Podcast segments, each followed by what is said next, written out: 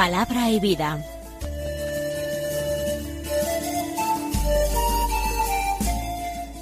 Con el padre Manuel Horta, desde Sevilla.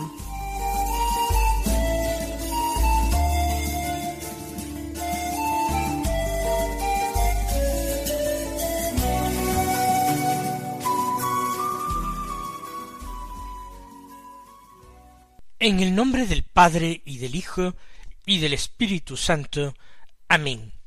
Alabados sean Jesús y María.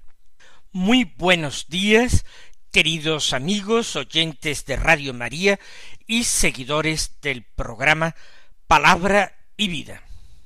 Hoy es domingo, y en este domingo, que en otros tiempos fue un domingo séptimo de Pascua, la Iglesia celebra la solemnidad de la ascensión de nuestro Señor Jesucristo. Es una fiesta importante, uno de los grandes hitos del tiempo pascual. Nosotros recordamos, celebramos, hacemos memoria de que el Señor, después de resucitar de entre los muertos, se apareció durante cuarenta días a sus discípulos anunciándoles que él estaba vivo. Y al cabo de los cuarenta días, él los convocó, los reunió, se despidió de ellos y subió al cielo. Se sentó a la derecha del Padre, para interceder siempre por los suyos. Durante cuarenta días lo vieron de una forma visible, sensiblemente. Lo vieron, escucharon con sus oídos, y al cabo de cuarenta días ellos empezaron a vivir de pura fe, y aún pasaron diez días hasta ser confortados de lo alto con la efusión del Espíritu Santo en Pentecostés, lo que celebraremos nosotros el próximo domingo.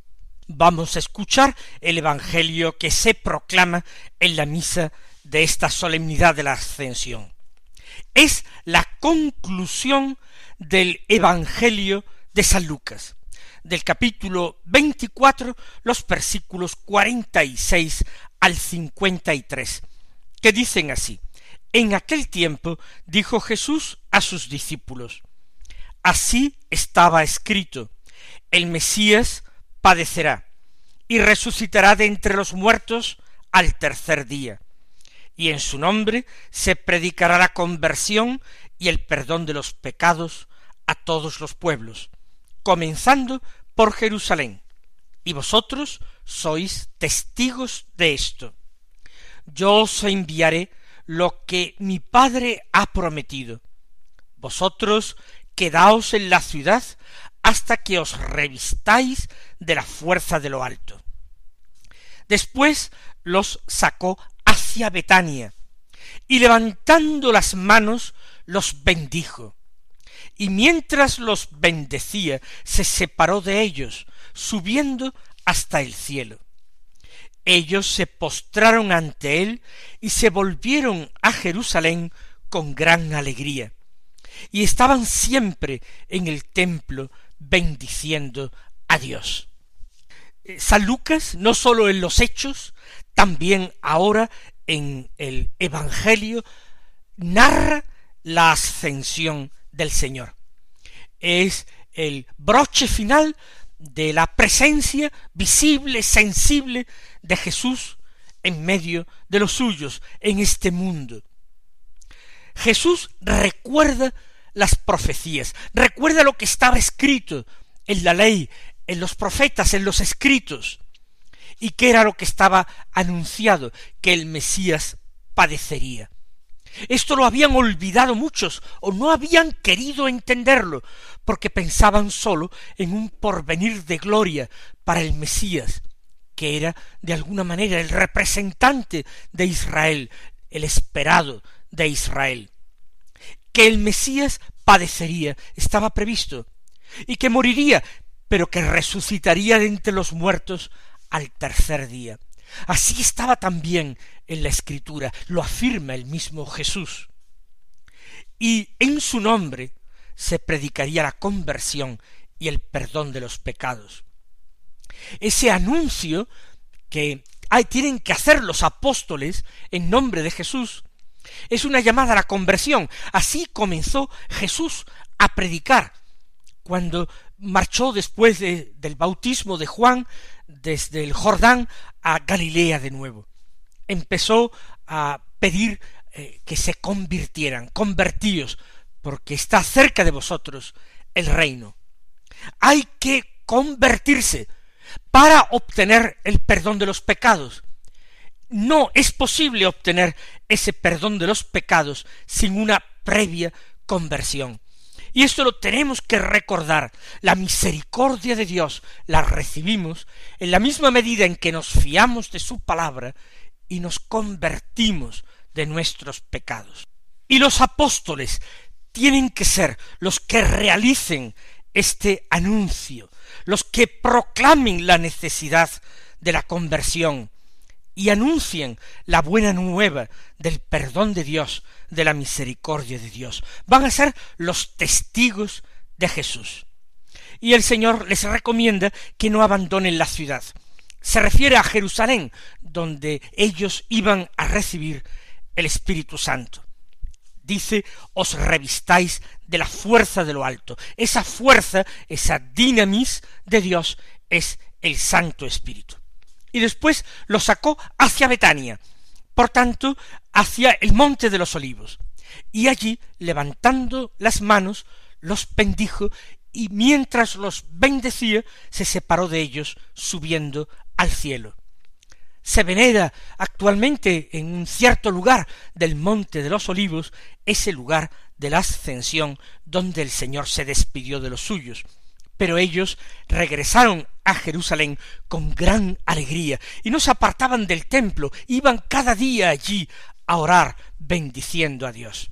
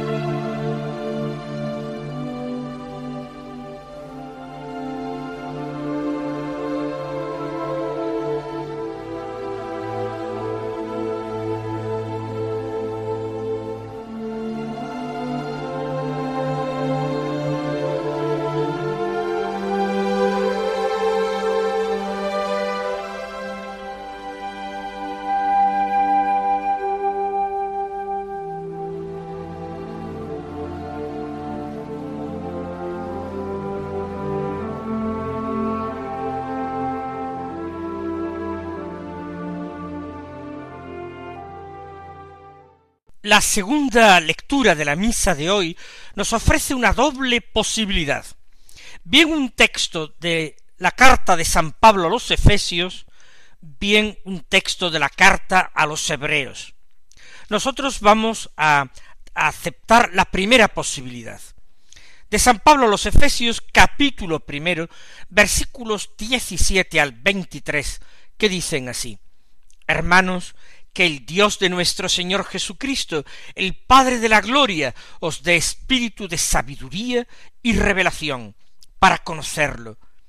Ilumine los ojos de vuestro corazón, para que comprendáis cuál es la esperanza a la que os llama, cuál la riqueza de gloria que da en herencia a los santos, y cuál la extraordinaria grandeza de su poder para nosotros los que creemos, según la eficacia de su fuerza poderosa, que desplegó en Cristo, resucitándolo de entre los muertos y sentándolo a su derecha en el cielo, por encima de todo principado, potestad, fuerza y dominación, y por encima de todo nombre conocido, no sólo en este mundo, sino en el futuro.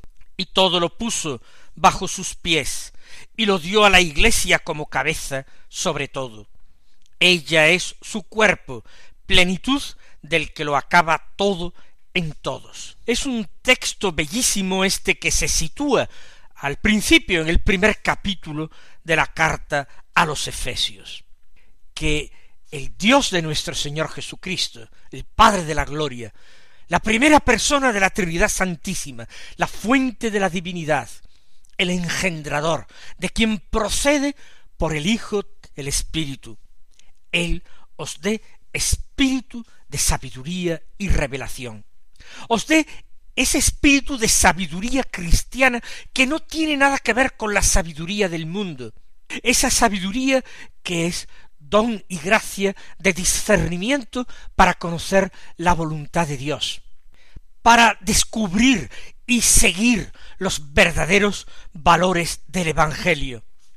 Esto es lo que pide Pablo para los de Éfeso, y les pide también unos ojos iluminados del corazón, que Él, el Padre de la Gloria, ilumine con su gloria los ojos de vuestro corazón, porque el corazón también tiene sus propios sentidos. Hay un oído interior, hay un oído del corazón, hay una mirada interior, hay unos ojos del corazón, que queden iluminados. ¿Por qué? ¿Por qué tipo de luz? Por la luz de la fe, por la luz de la caridad. ¿Para qué? Para que vosotros comprendáis cuál es la esperanza a la que os llama. Encendidos en fe y en amor, entonces descubriremos la hondura, la profundidad de nuestra esperanza. ¿Y cuál es la riqueza de gloria que Él da en herencia a los santos, lo que nos aguarda, lo que nosotros podemos legítimamente esperar, porque somos hijos, y si somos hijos somos igualmente herederos. ¿Y cuál es la grandeza extraordinaria de el poder de Dios para con nosotros, para los que creemos? Es un inmenso poder el de Dios para colmarnos y elevarnos a una altura inimaginable para la naturaleza humana, porque Cristo fue resucitado y sentado a la derecha del Padre en el cielo, y todo lo puso, todo el universo lo puso bajo sus pies. Pero también el Padre lo dio a este Cristo glorioso, a la Iglesia como cabeza, y la Iglesia es el cuerpo de Cristo, es la plenitud de aquel que acaba todo en todos. Nosotros estamos llamados a incorporarnos con Cristo en la gloria. Nosotros formamos su cuerpo, un cuerpo que va a señorear el cosmos unido a su cabeza por siempre, a señorear sobre las potestades de los ángeles, a vivir inmersos en la vida divina de la Trinidad.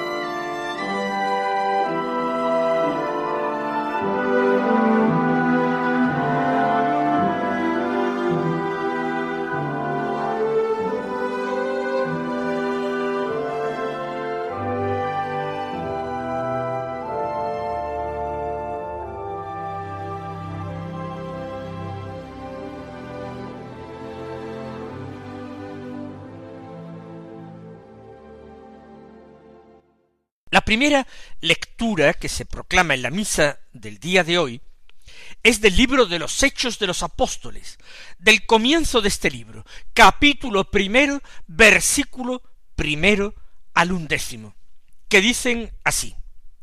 En mi primer libro, querido Teófilo, escribí de todo lo que Jesús fue haciendo y enseñando hasta el día en que dio instrucciones a los apóstoles que había escogido, movido por el Espíritu Santo, y ascendió al cielo. se les presentó después de su pasión, dándoles numerosas pruebas de que estaba vivo, y apareciéndoseles durante cuarenta días les habló del reino de Dios. Una vez que comían juntos, les recomendó No os alejéis de Jerusalén.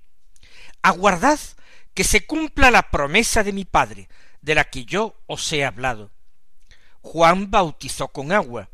Dentro de pocos días vosotros seréis bautizados con Espíritu Santo. Ellos lo rodearon preguntándole Señor, ¿es ahora cuando vas a restaurar el reino de Israel? Jesús contestó No os toca a vosotros conocer los tiempos y las fechas que el Padre ha establecido con su autoridad. Cuando el Espíritu Santo descienda sobre vosotros, recibiréis fuerza para ser mis testigos en Jerusalén, en toda Judea, en Samaria y hasta los confines del mundo. Dicho esto, lo vieron levantarse hasta que una nube se lo quitó de la vista.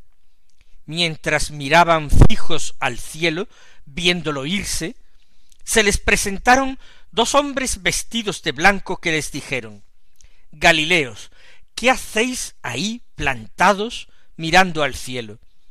El mismo Jesús que os ha dejado para subir al cielo, volverá como le habéis visto marcharse. San Lucas es el autor del libro de los Hechos de los Apóstoles, y él comienza este libro hablando de su primer libro. Su primer libro es el tercer Evangelio. Y una segunda parte de este libro, del Evangelio, es el libro de los Hechos. Lucas se convierte en cronista y en testigo fiel de aquellos acontecimientos. Lucas ha conocido personalmente a alguno de los doce apóstoles de Jesús. Están vivos cuando él escribe el libro de los Hechos de los Apóstoles, muchos que habían visto a Jesús en su ascensión al cielo y pueden dar fe de ello. Y Lucas ilustra a un tal Teófilo, posiblemente un helenista convertido al cristianismo, acerca de todo lo que Jesús hizo y de todo lo que han hecho, han seguido haciendo los discípulos de Jesús. Esta pretensión histórica de Lucas, quizá no con criterios historiográficos modernos, sin embargo, es creíble y ha de ser tenida en cuenta incluso hoy por los historiadores, porque es una verdadera fuente histórica. Narra, pues, Lucas lo que aconteció después de la pasión de Jesús. Se les presentó dándoles numerosas pruebas de que estaba vivo y apareciéndoseles durante cuarenta días para hablarles del reino de Dios. Las pruebas fueron muy numerosas. Comió delante de ellos e incluso hizo milagros. No se puede calificar de otra forma aquella pesca milagrosa. Pero una vez que comían juntos, ¿cuándo fue esto? ¿Fue en el cenáculo, con Jesús ya resucitado? ¿Fue a orillas del lago de Galilea tras esa pesca milagrosa en que Jesús tenía eh, puesto allí en la orilla unas brasas encendidas con un pez puesto encima, asándose y pan, y les dijo Vamos, comed, venid y comed. ¿Fue entonces? No lo sabemos, pero Jesús les recomendó no os alejéis de Jerusalén. No podían marcharse de nuevo a Galilea para quedarse allí. En Jerusalén iban a recibir el Espíritu Santo. Por tanto, si se habían ido de allí, debían volver porque Jesús así se lo mandaba. Y Jesús instituye entonces el bautismo cristiano. Hasta ahora han conocido el bautismo de Juan, bautismo de conversión. Pero Jesús les anuncia un bautizo de Espíritu Santo. Cuando ellos sean bautizados con Espíritu Santo en Pentecostés, ellos podrán a su vez bautizar, bautizar siguiendo el gesto y el rito del bautista, pero otorgando la efusión del Espíritu a quien reciba ese bautismo, y bautizando además en el nombre de la Trinidad Santísima, Padre, Hijo y Espíritu Santo. Ellos entonces le preguntaron, ¿es que ahora vas a restaurar el reino de Israel? Todavía los apóstoles pensaban que Jesús, que era el Mesías, restauraría ese reino de Israel, caído, sometido a los enemigos desde hacía siglos.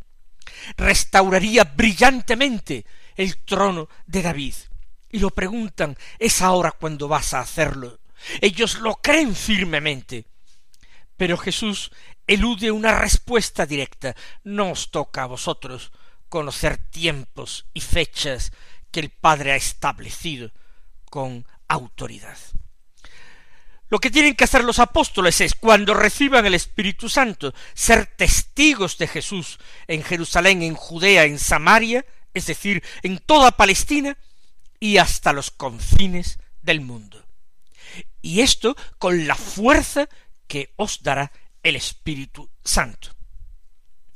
Cuando Jesús dijo esto, le vieron levantarse hasta que una nube se lo quitó de la vista. No podemos hacer otra interpretación o lectura de este texto. Jesús verdaderamente, de una manera sensible, visible para los ojos de carne, se elevó en medio de ellos hasta desaparecer detrás de las nubes.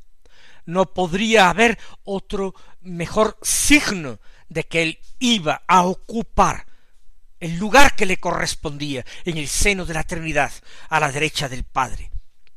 Por eso ellos se quedaron con la mirada en el cielo, mirándolo irse, viéndolo desaparecer tras las nubes, con una inmensa nostalgia, pero al mismo tiempo con un gozo incontenible, hasta que dos hombres vestidos de blanco les dijeron aquello tan conocido de Galileos, ¿qué hacéis ahí plantados mirando al cielo? Eso no es lo que tiene que hacer un testigo. Un testigo tiene que ir a Jerusalén, tiene que ir por toda Palestina, tiene que ir a los confines del mundo a dar testimonio. Eso es lo que Él os ha mandado, eso es lo que ahora tenéis vosotros que hacer. Además, ese Jesús que os ha dejado para subir al cielo, volverá como le habéis visto marcharse. Y la gran esperanza de la Iglesia se centra en este retorno de Jesús, la segunda venida del Señor glorioso para juzgar a vivos y muertos, la parusía. Nosotros, con toda la Iglesia, repetiremos en la Eucaristía de hoy, anunciamos tu muerte, proclamamos tu resurrección. Ven, Señor Jesús. Mis queridos hermanos, que viváis santamente y gozosamente esta solemnidad de la ascensión. Él os bendiga y hasta mañana si Dios quiere.